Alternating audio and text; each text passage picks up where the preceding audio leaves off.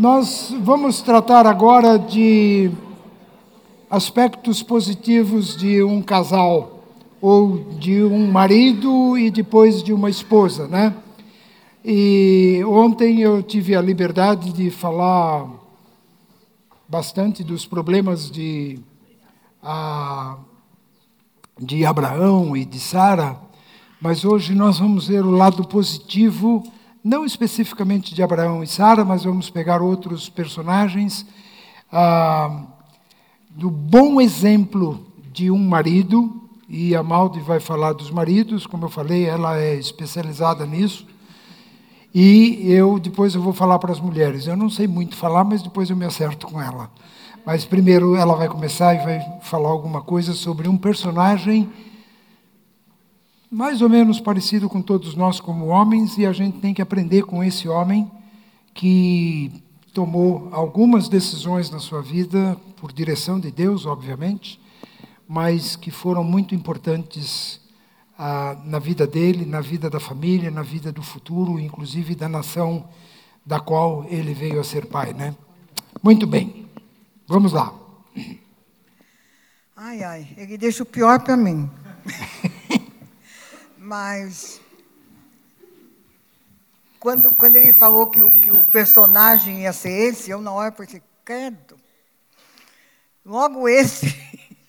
Mas depois, pensando um pouco mais e pensando na história desse homem, eu pensei que esse homem é exatamente como nós somos. Vocês, homens, e por tabela, nós, mulheres também. Então, se Deus conseguiu nos dá um bom exemplo com esse homem aqui, eu quero dizer para vocês que tem esperança para qualquer um de nós. Porque o que Deus fez na vida dele, como Deus transformou a vida desse homem, acho que a gente pode pensar assim: opa, tem alguma chance aí de conseguir alguma coisa também. Esse homem, ele chama Jacó, velho conhecido, acho que de todo mundo, né? Um, um, um dos filhos de Isaac, neto de Abraão. E desde, desde o nascimento, Jacó era muito, vamos dizer assim, era muito esperto, para não dizer que ele era muito malandro. E ele foi esperto e malandro a, a, por muita, muito tempo na vida dele. Sofreu as consequências disso e acho que uma coisa muito interessante é pensando em nós como pais, temos algumas lições que a gente pode aprender da educação de Isaú e Jacó e tentar evitar no nosso, com, na, com a criação dos nossos filhos, ou com a ajuda com a criação dos nossos netos. Quando eu digo ajuda, é se um filho te pedir um conselho, se o filho pedir uma opinião, você pode lembrar bem dessa experiência de Rebeca com Isaú e Jacó e poder pensar nos, nas oportunidades que a gente tem de evitar problemas assim. Mas aquilo que eu falei, Jacó é como qualquer um de nós e como a gente pode aprender aqui nessa história, nessa fase da vida de Jacó, como o papel masculino e o papel de um homem como marido e como pai é muito importante na vida da família. Como é bom quando, no meio de crises ou de dificuldades, Deus capacita o marido, o pai, a realmente agir como um homem de Deus e a se posicionar como um homem de Deus. Então, é um privilégio a gente poder aprender através dessa dificuldade, dessa, desse problema de Jacó. O nosso texto está no capítulo 35 de Gênesis, ele é bem comprido, mas a gente vai pegar alguns detalhes ali. E eu vou. No Gênesis 35, 1 a 3, conta como é que a história toda começou. É, esse fato aconteceu anos depois que Jacó, fugindo do seu irmão Isaú por causa das malandragens que ele fazia, e por causa da, dos problemas que ele criou, ele estava fugindo, porque Isaú não, não, não estava aguentando aquela situação, né, e podia fazer alguma coisa pior, ele resolveu fugir. E naquele lugar que ele fugiu, ele teve um encontro com Deus. Um momento de estar com Deus e de reconhecer o senhorio de Deus na vida dele e de mudar em algumas coisas e mudar o seu procedimento. E, e nessa, nesse processo que ele foi embora, viveu anos longe com, com o, o tio dele lá, Labão, e casou lá. E, e pela primeira vez o, o, o, esperto foi enganado né, pelo, pelo próprio tio, que ele queria uma esposa e ganhou a outra. Teve que pagar de novo por aquilo que ele achava que já tinha ganho, mas depois ele ganhou, que foi Raquel, o grande amor da vida dele, a grande paixão da vida de Jacó. E quando ele resolveu, depois de tempos lá com Abão, ele começou a perceber que Deus tinha um propósito e ele tinha um chamado e que ele devia cumprir aquele chamado, ele resolveu voltar. E lá em, no, nos primeiros versículos de, do capítulo 35 diz: eh, Deus diz para Jacó: Apronte-se e mude para Betel e estabeleça ali. Ao chegar, construa um altar para Deus que lhe apareceu quando você estava fugindo do seu irmão Isaú. Então Jacó disse à sua família e a todos que estavam com ele: Joguem fora todos os seus ídolos pagãos, purifiquem-se e vistam roupas limpas. Vamos a Betel, onde construirei um altar para Deus que respondeu às minhas orações quando eu estava angustiado. Ele tem estado comigo por onde ando. A promessa que Deus tinha feito para Jacó estava chegando o tempo. Muitas vezes a gente acha que Deus promete uma coisa e é para hoje. Não é para hoje. É dentro do plano dele e do tempo dele. Então nós temos que também saber o processo que cada um de nós tem que viver e fazer para chegar naquele ponto de usufruir ou de fazer alguma coisa que Deus definiu. Jacó, naquele momento, ele tinha certeza de que aquilo que Deus tinha prometido ia se cumprir.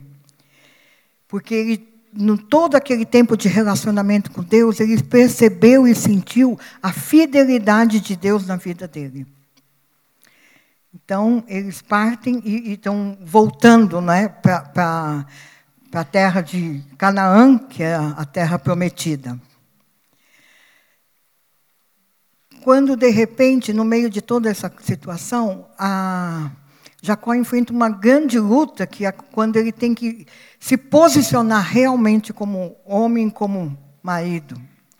É, a, versículo 16 e 18 diz assim: depois que partiram de Betel, rumo a Efrata, Raquel, porém, sentiu fortes dores e entrou em trabalho de parto, quando ainda estava a certa distância da cidade. As dores do parto aumentaram e a parteira lhe disse: Não tenha medo, você terá outro menino. Raquel estava quase morrendo, mas, como último suspiro, chamou o menino de Benoni. Então, nasceu o, o fim de uma história meio bem triste para Jacó, que foi a, a perda de Raquel. Né? Então, vocês podem imaginar o, o, o, o, trauma que é, o drama que é. Hoje não é tão comum a gente ouvir, mas ainda existem casos né, de, de mulheres que, que morrem no, no, no parto. Então, Raquel, naquele sofrimento, naquele desespero todo, ela teve aquele filho e antes de morrer, a Bíblia diz que ela colocou o nome dele de Benoni. E Benoni significa que é filho do sofrimento, filho das dores, filho de sofrimento dela como mãe. Então, esse menino estava carregando com, com ele um nome que, que e a, a vida toda lembrar da, da, da, situação triste que foi o, o nascimento dele. Às vezes penso, numa, eu, eu lembro que na época que eu estava na escola, eu tinha uma amiga que a mãe tinha morrido no parto. E era tão triste para a gente ver aquela realidade, né, de que a vida dela custou a vida da própria mãe. Então imagina que, que o, esse menino ia carregar não só o sentimento de, de, de, de a mãe ter morrido quando ele nasceu, mas ia carregar no nome dele. E se o Eusébio sofre porque é Eusébio e não é Eusébio, a Malde sofre porque é Malde. Já, já ouvi milhões de nomes a meu respeito, porque não dá para você falar Malde, as pessoas escrevem errado, ou bota mais letra, ou tira letra, ou faz de tudo. Então, eu até quando eu escrevo para alguém que não me conhece, eu, eu ponho um E no meu nome no final, porque senão ninguém nem consegue ler, né? Então, eu sei o que é isso de carregar um nome. Então, na, na minha família, todo mundo tem nome normal, só eu tenho um nome diferente. Não sei, meu pai gostou desse nome e pôs esse nome em mim. Então, Osébio, estamos juntos aí com os nossos nomes. e, mas vamos para frente. Mas pior é a Benoni, né, que ia carregar esse, esse sentimento e, e, e essa, esse, esse peso para a vida toda. Então, Jacó, nesse momento, ele teve uma experiência muito dura. Ele ganhou um filho e perdeu a esposa. Mas quando, quando, quando Raquel morreu, foi muito bom que, que o Jacó teve a, o discernimento e a sabedoria de conseguir avaliar aquela coisa. Foi que, como diz lá em Pedro, que os maridos com discernimento entendam e, e, e consigam avaliar a situação do, da, da família, né? Jacó pensou, na hora assim, né? Como que o meu filho vai carregar esse nome? Lá em, né, no versículo 18 fala assim: Raquel estava morrendo, mas no seu último suspiro chamou o menino de Benoni. O pai, no entanto, o chamou de Benjamim. Assim, Raquel morreu e foi sepultada junto ao caminho de Efrata, ou seja, Belém. Sobre o túmulo de Raquel, Jacó levantou um monumento de pedra que está lá até hoje. Até hoje, aquela época, né? Nós até tivemos, eh, agora em janeiro, num lugar que a gente começou a imaginar que poderia ser o lugar da, do altar de pedra de Jacó. Fizemos um altarzinho lá nosso, mas ele fez aquela homenagem para ela ali. E aí Jacó seguiu viagem para chegar onde, no, no, destino final dele. Né? Quando Jacó conseguiu parar e pensar e avaliar a situação, ele pensou: meu filho não precisa carregar esse peso. Meu filho não precisa carregar essa dor no próprio nome ser marcado como isso. Então Jacó teve a, a, a força e a de mudar tudo, de, de, de, assumir seu papel, dizer: eu sou o líder dessa casa, eu sou o líder desse menino e eu vou cuidar dele agora, a partir de agora, até com o nome dele. E trocou o nome dele para Benjamim, que que quer dizer meu braço direito, quer dizer, o meu ajudador, o meu apoio. E eu não sei, tem, tem, tem razões que a gente não entende, eu não entendo até hoje como é que eles escolhiam o nome e aquele nome era a pessoa realmente.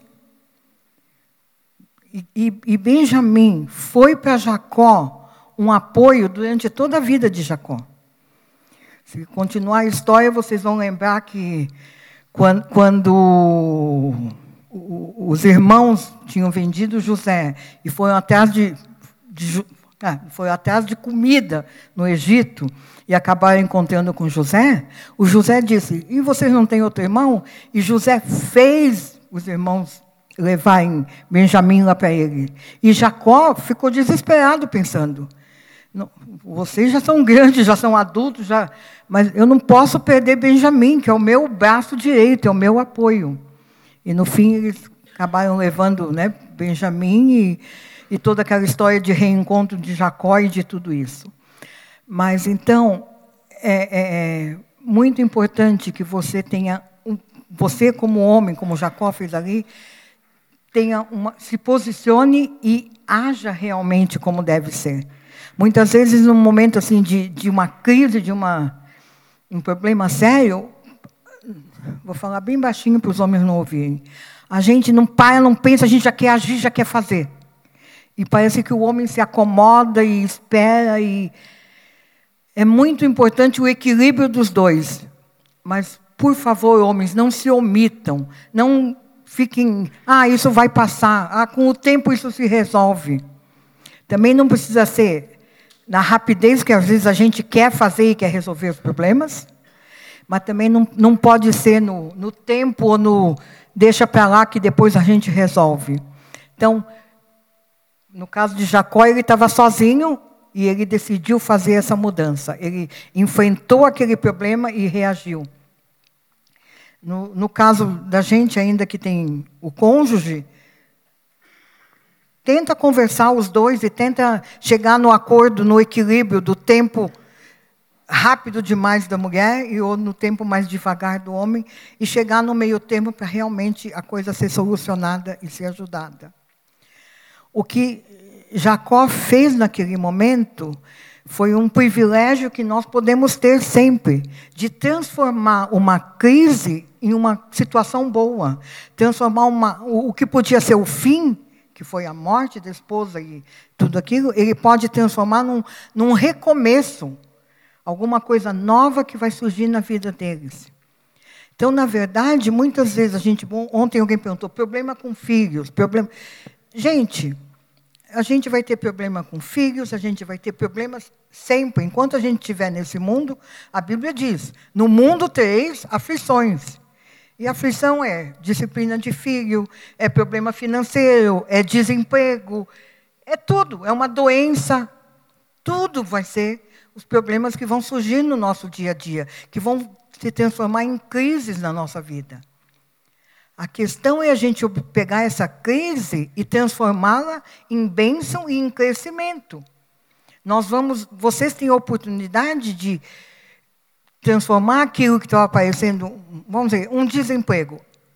É ruim um desemprego? Deve ser. Eu, eu nunca vivi isso, ah, nem, nem, nem no meu casamento com Daniel, nem, nem, nem no, na minha vida de, em casa como família. Apesar de que meu pai não tinha o melhor emprego do mundo, mas ele trabalhava em navio. Então ele viajava por dois, três meses fora de casa. Podia ser uma crise? Podia. Mas ele foi um pai presente sempre.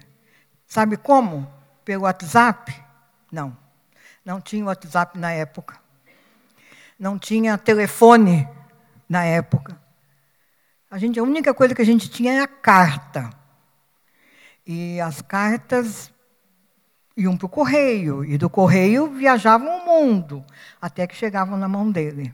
Ou se era uma emergência em caso de morte, era por telégrafo. A gente podia ir no, no, no telégrafo da, da companhia de, de navegação, o, e mandar a mensagem. Eu não tenho absoluta certeza, mas eu estou quase certa que quando o Fernando nasceu, nós mandamos um telegrama para o meu pai. Eu, agora eu estou em dúvida se foi realmente isso, mas se é uma coisa urgente, existiu o telégrafo. Mas ele foi um pai presente, porque, através da sabedoria da minha mãe e dele, ela nos obrigava a escrever carta. Então, toda semana tinha o dia de escrever carta para o pai. Pai, hoje eu fui na escola e eu tirei nota boa. Se era nota ruim, a gente não contava. Mas ela, ela nos ensinou o que escrever na carta. Então, a gente fazia a carta. Na segunda-feira, ia no correio, botava, colava o selo, lambia o selo e colava. Isso é para os jovens saberem como é que é a carta que funcionava. Depois veio a maquininha de fazer o selo, né? mas na época era lamber o selo e colar. Mandava para o correio. 15 dias, e a gente já mandava assim, hoje, ah, daqui 15 dias ele vai estar em Hamburgo. Então a carta vai para Hamburgo. para a empresa de navegação lá em Hamburgo. Ele chegava em Hamburgo, pegava as cartas, lia, respondia uma carta e escrevia à mão uma carta para o filho que tinha escrito. Vinha a resposta pessoal para aquele filho.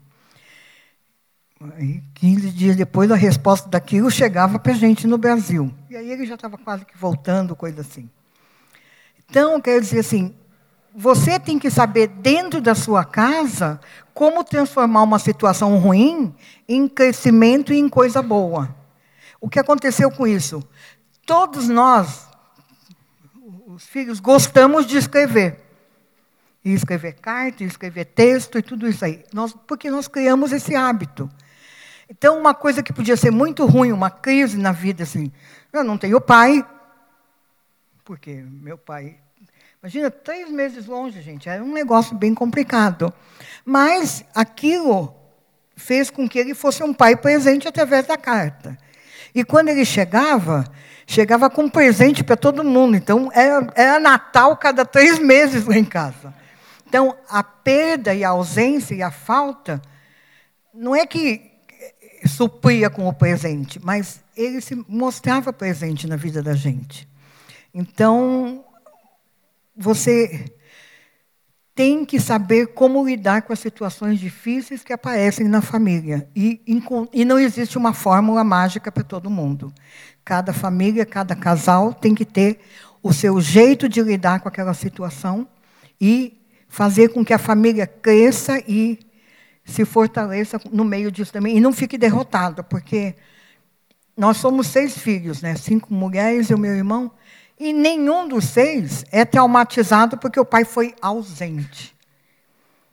Ao, ao passo que tem muito pai que mora dentro da casa e é ausente. Então, a gente tem que saber criar, e com, com a capacidade que Deus nos dá, de criarmos a, a, condições para que uma coisa desfavorável se transforme em alguma coisa boa e positiva para a vida da família. Né? Então, vamos concluindo aqui, que eu acho que meu marido já está lá me olhando assim. eu vou dizer assim: Jacó, ele tomou iniciativa. E a apatia é alguma coisa que eu vou com, com todo amor e carinho dizer, porque eu tenho um marido e tenho três filhos, então eu sei bem como é que é o, o, o, o comportamento e as reações de um homem. A, apatia ou a indiferença, muitas vezes é uma defesa que vocês, como homens, têm. É melhor eu ficar quieto e não me meter. Por favor, não faça isso. Reaja. Por mais difícil e desgastante que seja para você, gente, é a sua missão. Lembra? Você está embaixo dessa missão. Então não fique apático, não fique indiferente. Porque na hora que, o, que, um, que um general numa guerra manda o soldado fazer uma coisa, se ele resolver não fazer, vai ser ruim para ele, vai dar ruim, né? Para aquela situação. Então, a mesma coisa com você. Decida tomar uma atitude, se posicione para transformar qualquer situação difícil em uma bênção na vida da família. Jacó, naquele momento, ele ensinou, ele aprendeu e ele ensinou para os filhos dele como ser um bom marido, como ser o líder de uma casa. É, é, é muito é, vocês que têm filhos, todos sabem que não adianta você falar: olha, filho, hoje você vai na casa da vovó e você obedece, você não bota o pé em cima do sofá. Você... Não, não é assim. Você tem que ensinar dia a dia dentro de casa e o filho bota o pé no sofá. Não sei vocês, mas eu ainda sou do tempo que não se põe o pé com sapato né, em cima do sofá. Então, você tem que ensinar cada dia, você tem que estar mostrando cada dia e sendo cuidando de cada detalhe assim. E ali naquele momento foi o que Jacó fez indiretamente para os filhos dele. Eles viram como que o pai reagiu num dos momentos mais difíceis da vida, que foi a perda da esposa, foi aquela situação crítica que Imagina, ele tinha que se preocupar com milhões de coisas, a volta para casa, o encontro com o irmão dele, e isso aqui é coisa de menos, ele podia ter pensado. Eu tenho drama maior para vencer, eu tenho meus negócios mais sérios para tratar. Mas não, ele parou e se posicionou né, né, nessa, nessa questão e transformou aquela situação difícil e crítica numa bênção e num crescimento para toda a família. E a gente sabe que a promessa que Deus tinha feito lá para Jacó foi de que ele voltasse, porque dele e dos filhos dele, ele ia formar a grande nação de Israel. Então, o processo foi longo, a vida dele antes daquela experiência dele com o anjo lá, que ele lutou com o anjo, eram só de fatos tão negativos e tão ruins de tratar, mas aquela experiência com Deus fez ele se transformar e resolver seguir o padrão que Deus tinha para ele. E quando ele traz assim, ó, agora, ah, porque eu vou fazer o que Deus quer e vou, vou, vou viver como Deus quer, a gente acha que a gente só vai ter, coisa boa, né? E no meio disso que acontece, ele perde a esposa. Então, muitas vezes, você não pode querer fazer o certo para ser abençoado e achar que vai ser abençoado só por isso. Nada, nada é por mérito, tudo é por graça, né? Então, se Deus deu, foi graça. Se Deus não deu, também foi por graça. Então, a experiência de Jacó, os maus exemplos de Jacó podem ficar para lá, esquecidos, mas nos identificam com ele. Quantos de nós já não tentamos enganar alguém, passar conversa em alguém, passar.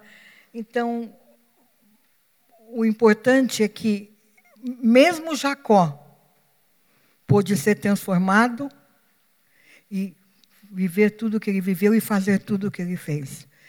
Se Deus conseguiu fazer isso com Jacó, tenho certeza que ele consegue fazer com cada um dos Jacós que estão aqui, que tem outro nome, mas e também com, no, com nós mulheres, porque ele é um Deus que capacita e que está disposto a transformar um coração duro em um coração realmente dedicado a Ele. Tá? Então, que Deus realmente abençoe a vida de vocês, como homens de Deus, como maridos, como pais e como avós e tudo isso. Gente, eu, eu como filha de marinheiro, eu tenho um trauma de escada que vocês não imaginam. A coisa mais, mais triste do navio é subir aquela escada vazada. Essa escada aqui do hotel, eu não subo por nada, eu tenho horror. E por isso eu disse para meu marido, essa escada não tem corrimão, me ajuda, tá? Então o cavalheirismo dele é a minha fraqueza e eu então tenho um marido que me ajuda.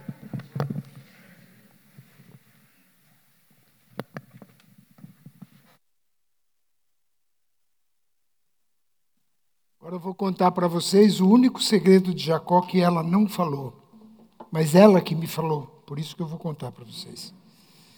Ela falou ontem. É, não, ela disse que é muito interessante que Jacó realmente ele contrariou Raquel, né? Inclusive quando ela morreu numa situação tão crítica assim, né? Mas ele só teve coragem de contrariar Raquel depois que ela morreu. Mas isso, isso é uma coisa à parte aí. Esqueçam disso. Não anotem na apostila de vocês. E se anotarem, coloquem embaixo assim, mal de reis, porque foi ela que falou. Eu estou só repetindo. Tá bom. muito bom, muito bom. Ok, gente. Agora, o meu, meu papel é falar de uma mulher extraordinária. E para mim não é difícil, porque essa mulher realmente ela é fora do padrão, ela, ela é muito acima de uma normalidade e debaixo de condições extremamente difíceis. Essa mulher viveu situações assim ah, tremendas. E no meio dessas situações, ela soube se portar diante de Deus e Deus a recompensou também de uma maneira extraordinária. Essa é uma mulher finícia, não é uma mulher israelita. Ela é fora uma mulher fora do povo de Deus. Além disso, a gente nem sequer sabe o nome dela. A Bíblia não menciona o nome dela, conta a história dela, do marido dela, do filho dela, mas não, não dá nem o nome. A gente nem sabe quem que é essa fulana. Mas eu vou dizer uma coisa, é uma das personagens mais admiráveis que eu conheço em termos de mulheres na Bíblia. E se trata da mulher sunamita, da época do profeta Eliseu. Então, isso está escrito lá em 2 Reis, capítulo 4, e a história é longa lá em 2 Reis. Vocês teriam que ler todo o capítulo 4 para ouvir toda a história. Então, eu vou pincelar a história e destacar algumas coisas que são muito importantes sobre essa mulher, conhecida como a mulher sunamita, porque ela era originária de uma cidade chamada Sinem. Sunem, sunamita. Então, lá em 2 Reis, capítulo 4, versículos de 8 a 10. Certo dia, Eliseu foi à cidade de Sunem e uma mulher rica que morava na cidade o convidou para fazer uma refeição em sua casa. Depois disso, sempre que ele passava por lá, parava na casa dela para comer. Então a mulher disse ao seu marido: Sem dúvida, esse homem que sempre passa por aqui é um santo homem de Deus. Vamos construir um quartinho para ele no terraço e mobiliá-lo com uma cama, uma mesa, uma cadeira e uma lâmpada. Assim, quando ele passar por aqui, terá um lugar para ficar. É impressionante, né? Uma mulher estrangeira, admirada pela presença e pela autoridade espiritual de um profeta de Deus, o profeta Eliseu, aqui no caso, e ela, como era uma mulher rica de posses, ela então disse para o seu marido: Vamos fazer um quartinho e até hoje, hoje se fala disso, né? Um quartinho do profeta, né? Fazer um quartinho para que esse profeta, quando ele passar por aqui, ele tenha um lugar próprio para ele, sossegado, reservado, tal e tal, para ele ah, puder, poder ah, descansar e depois seguir a viagem dele. Então ela era hospitaleira, vocês têm isso marcado na, na apostila aí, hospitaleira e especialmente hospitaleira com profetas. Eu vou dizer uma coisa para vocês: olha, profetas, eles dependem da graça de Deus e do favor dos homens. A graça de Deus nunca falha, mas o favor dos homens nem sempre está presente. No caso desta mulher, e ela compartilhando com o seu marido, esteve presente na casa dela com ela e com o seu marido. Era uma mulher generosa. Ela era uma mulher que investiu no bem-estar do profeta. Ela investiu num ministério de Deus. Ela investiu num homem de Deus. Ela era fiel. Ela preservou a sua privacidade como mulher, ela e do seu marido, e fez um lugar à parte para ele, no terraço, um lugar por onde ele podia subir sozinho, entrar e sair, e não tinha que entrar na intimidade do casal.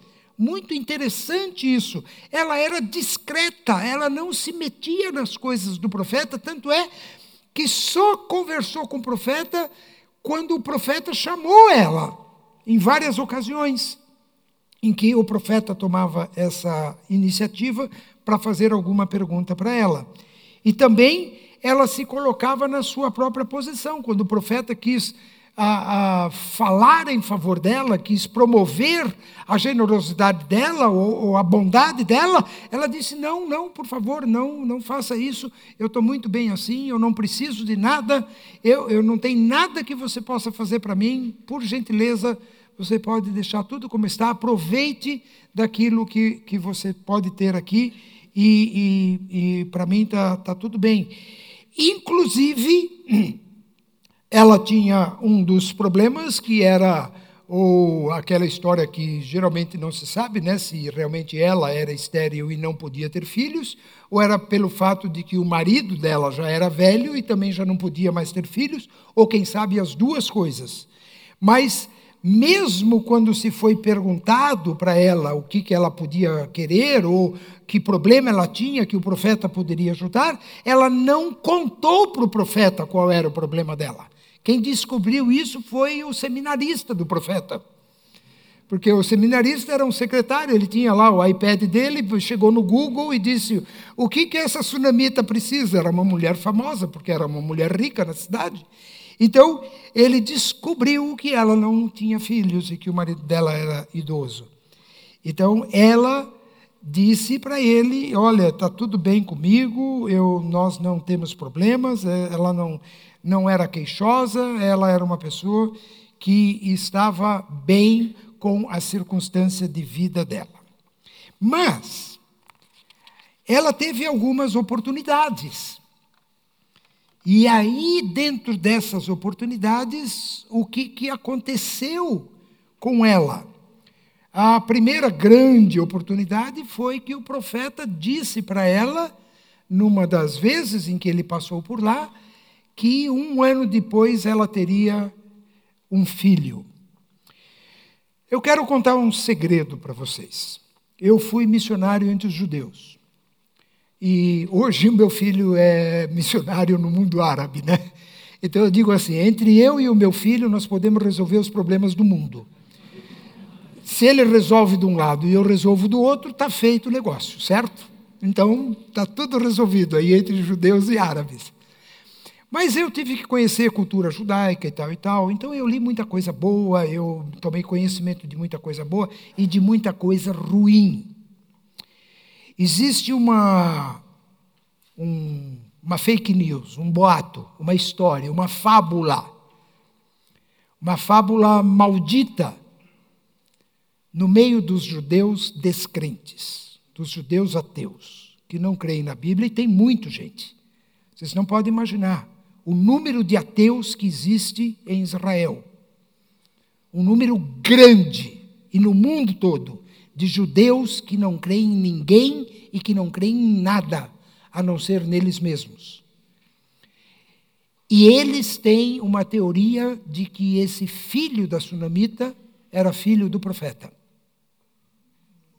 Ele passava por lá, uma vez transou com ela, e por isso ele disse: daqui um ano, daqui um tempo, coisa assim, você vai ter um filho. E imaginou que ela podia ficar grávida, quem sabe até com o dom de profecia dele, adivinho, ou seja lá o que for, e ele então diz, disse para ela isso. Mas eu digo isso como uma maldade. Eu não estou contando para vocês que isso é uma tradição judaica, estou dizendo que isso faz parte de uma, uma lenda espúria de judeus ateus. Como eles dizem de Jesus que Jesus era amante de Maria Madalena né? ou Maria Madalena era amante de Jesus, certo? E dizem isso, já disseram isso para mim. Eu já ouvi isso, né? tratando com, com uh, uh, judeus. Mas aqui, se você for ver lá no texto, realmente fala daqui um ano, né? É, o, o, texto bíblico fala que ela teria um filho e nenhuma gravidez dura 12 meses, né? Então, não foi daqui um ano, né? A gravidez é durante é, nove meses, né? Via de regra. Então, ou menos do que isso, mas não mais do que isso, certo? Então, pela própria Bíblia, a gente tem indícios e, e, e demonstrações de que essa falsa teoria não, não para em pé, certo? O que para em pé aqui foi que Deus, através do profeta, demonstrou o seu poder né, de intervir na limitação biológica de uma mulher e de um homem. Uma mulher possivelmente estéril e um homem ah, já mais idoso, em que ambos não poderiam ter filhos, mais ou menos assim, e que depois de um certo tempo eles teriam filhos. E foi o que aconteceu, nasceu esse filho. E aí vejam o que aconteceu a partir do versículo 18. Certo dia, quando o menino estava mais crescido, saiu para acompanhar o pai que estava no campo com, com os ceifeiros. Então, olha que coisa bonita a imagem que faz aqui. Um menino que sai com o seu pai para o trabalho. Ia passar o dia com o pai no trabalho, um companheiro do pai, o relacionamento dele com o pai, a confiança da mãe de que aquele filho estava bem com o pai lá na colheita que eles tinham. De repente o menino gritou: Ai, que dor de cabeça! E o seu pai disse a um dos servos: Leve-o para casa para a mãe dele. O pai, inteligente aqui, tomou uma decisão rápida, pegou um dos seus servos e disse: Não, leve ele para a mãe, a mãe vai saber o que fazer. Eu não sei o que eu vou fazer com ele aqui no meio da colheita aqui. Leve o menino para lá, porque ela vai saber o que fazer. O servo levou o menino para casa e a mãe o segurou no colo. Mas por volta de meio-dia, ele morreu.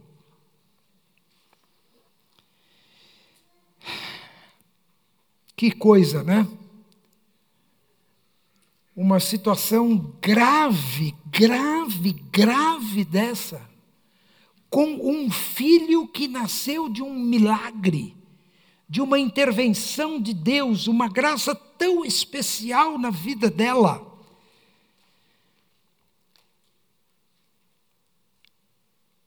Aquela mulher, ela tomou uma decisão muito forte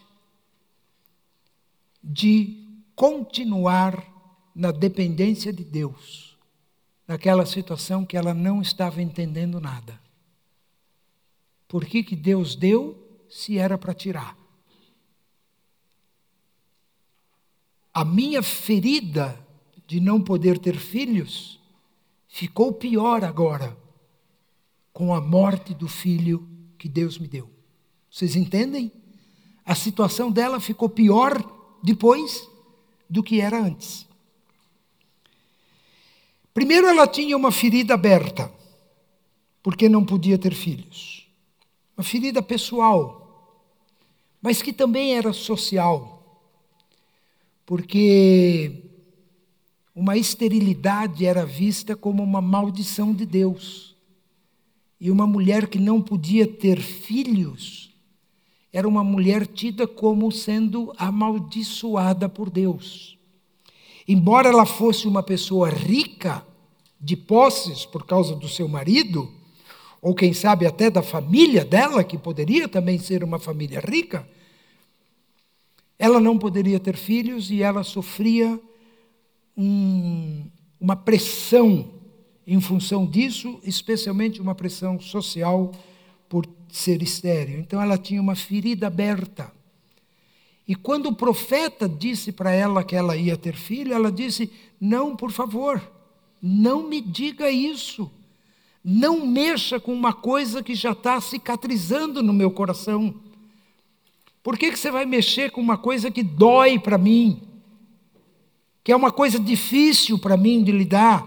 Eu estou levando anos para superar essa dor de não poder ter filhos. E agora você vem e diz para mim que eu vou ter um filho. Por favor, não me diga isso. E o profeta disse: Não, eu vou repetir, eu vou dizer com toda a verdade.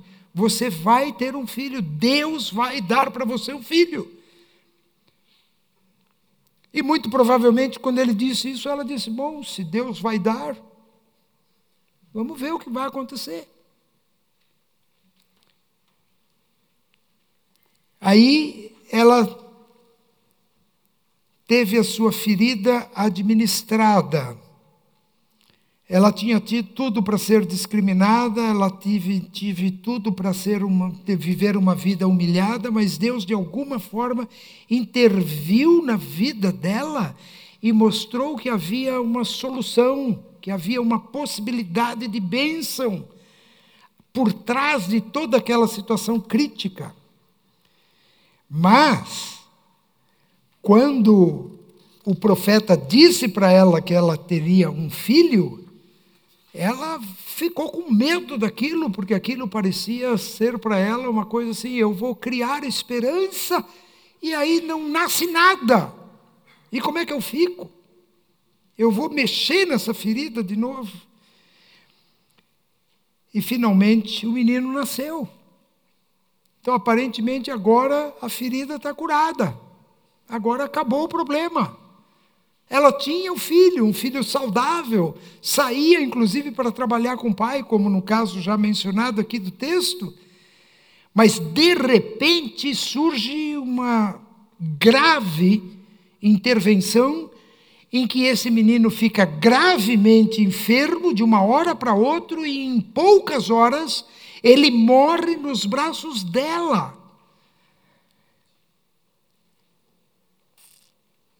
Que coisa isso! A sua ferida foi testada. E finalmente, o que aconteceu? Que a sua ferida foi definitivamente curada, porque ela foi falar com o profeta, o profeta veio, fez de novo um milagre, e aquele menino foi curado, e aí depois deve ter morrido já na sua velhice, talvez até depois de a mãe já ter morrido. E especialmente o pai, que já era mais velho. O que nós devemos aprender de tudo isso é que Deus é o começo, o meio e o fim de todas as nossas questões. Deus é o começo, o meio e o fim de todas as nossas questões.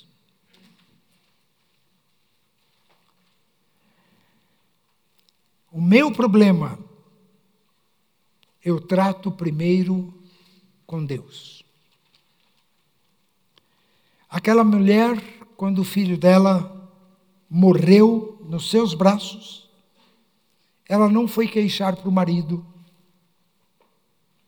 ela não procurou outros recursos, como médicos e curandeiros, ou seja lá o que tinha na terra dela. Ela não caiu numa tristeza inconsolável e inerte, numa prostração incurável. E ela sabia que aquilo poderia não ser o final da história. Então ela colocou o menino no altar de Deus, e para ela o altar de Deus era a cama do profeta aonde o homem de Deus dormia. E ela pegou o menino morto e levou lá para cima, para o terraço, e colocou o menino na cama do profeta. Pediu para sua serva preparar lá um cavalo, ou dois, porque alguma serva ia junto com ela. E ela foi lá para onde o profeta morava. Um lugar longe, eu já vi cálculos de que ela deve ter andado mais ou menos umas seis horas de camelo, ou de cavalo, ou de burrinho, jumento, alguma coisa assim, algum animal típico lá do, do, do Oriente. E ela foi para a casa do profeta. E o profeta nem se dispôs a voltar lá para a casa dela e ele disse que o seminarista podia ir. E ela disse: Não, eu não saio daqui se ele não vier junto. A fibra de uma mulher moveu um profeta resistente a uma situação crítica. Então o profeta concordou com ela, voltou para casa, foi sozinho lá para o quarto dele e lá no quarto dele ele viu o menino deitado sobre a sua cama, morto, inerte, frio, sem vida.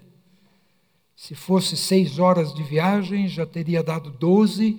Se o menino morreu ao meio-dia e ela saiu bem rápido dali, já devia ser meia-noite, meia-noite e meia, uma hora, duas, três da manhã, ou quem sabe até no dia seguinte. Mas estava lá aquele menino inerte e frio, morto. E o profeta, por uma intervenção de Deus, toca naquele menino e aquele menino volta a viver como vivia antes.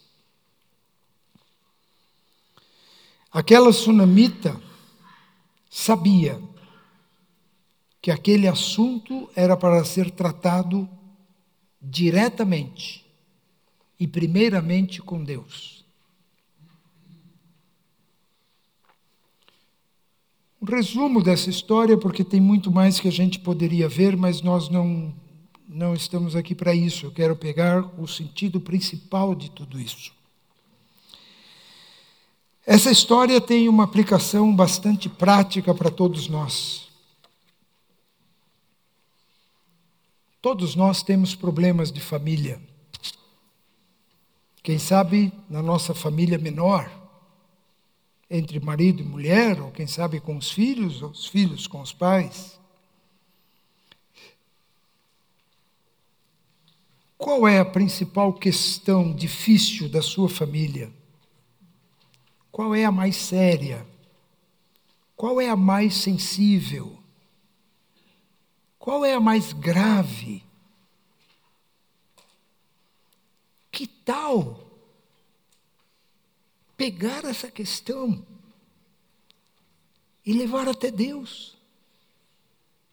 Que tal deixar essa questão como aquele menino morto? Vocês, vocês podem imaginar uma questão pior do que essa? Um filho morto? Que tal deixar o seu problema no altar de Deus? Que foi o que essa mulher fez?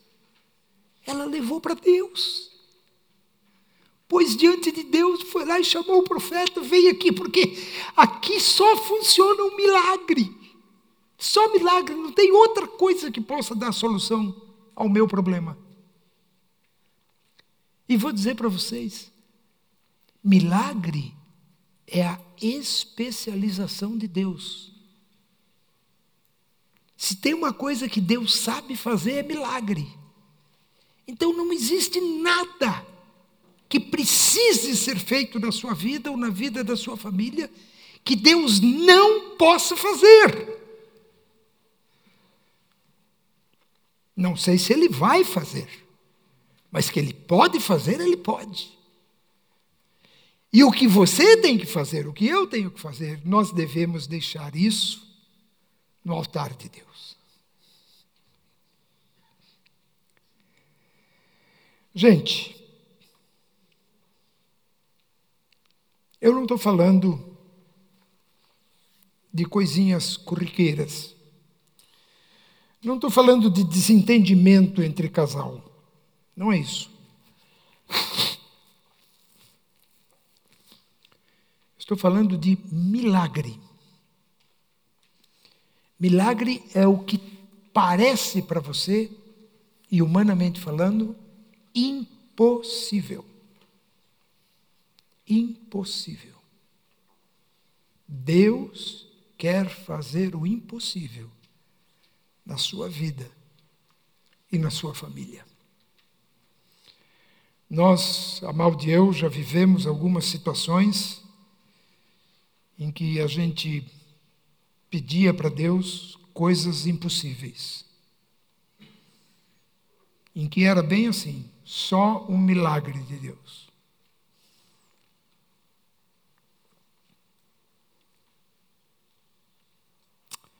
Eu admiro essa mulher.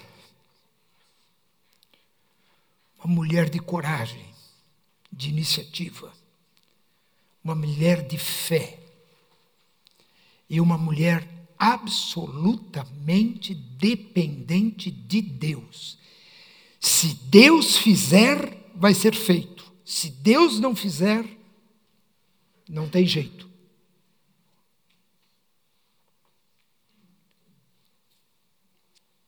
Que milagre você precisa? Na sua vida. na vida da sua família. Eu vou tomar liberdade aqui. Gente, Oswaldo, eu vou, eu vou fazer um apelo aqui. Muito simples. Não vou colocar ninguém, expor ninguém, não. Nem vou pedir para vir aqui à frente. Mas eu vou pedir um gesto. Simples. Se você tem um pedido, se você tem uma questão que é grave o suficiente para você chamar de milagre, e você tem a disposição de colocar esse milagre sobre o altar do Senhor, eu gostaria de orar por você. Não que a minha oração vai fazer grande diferença, não. Mas o, o Deus que vai ouvir a oração, ele pode fazer. Então nós vamos abaixar, estou dizendo o que vai acontecer, nós vamos abaixar as nossas cabeças e vamos orar. Eu vou pedir para você levantar a mão assim, ninguém vai ver. Talvez nem quem esteja perto de você, ou se você e a sua esposa sabem o que é, vocês podem levantar a mão juntos, você pode, como, como você quiser. Pode ser bem discreto.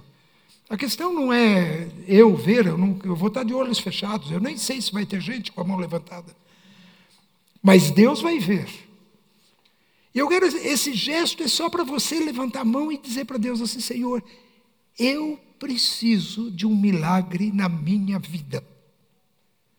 Eu preciso de um milagre no meu casamento. Eu preciso de um milagre na minha família. Por isso eu estou levantando a mão. Porque eu, eu quero deixar isso diante do altar do Senhor. Eu quero fazer como a sunamita faz. Vamos abaixar nossa cabeça em oração. E quem quiser pode levantar a mão. Eu já estou com os olhos fechados. Todos aqui estão com os olhos fechados. Mas se você tem algum pedido assim, grave,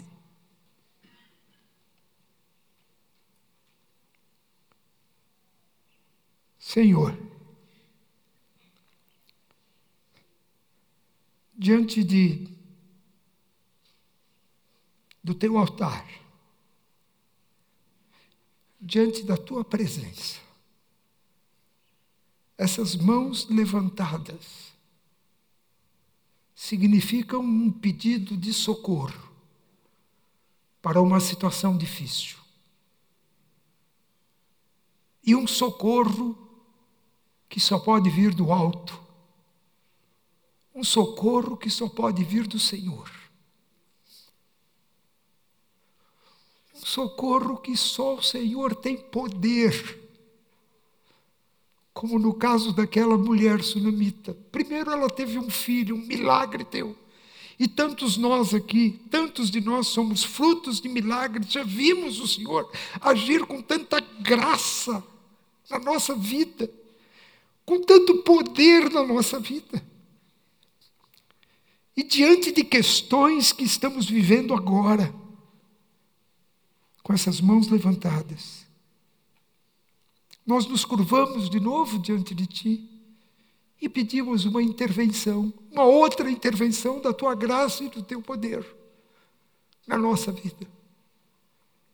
Por isso queremos deixar a nossa vida sobre o Teu altar. Queremos deixar a nossa questão diante do teu altar. E queremos pedir uma intervenção do teu amor sobre nós, sobre o nosso casamento e sobre a nossa família.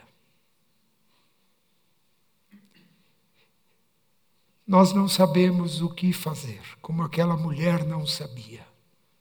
Ela simplesmente fez o que ela podia fazer em entregar o seu filho nas tuas mãos.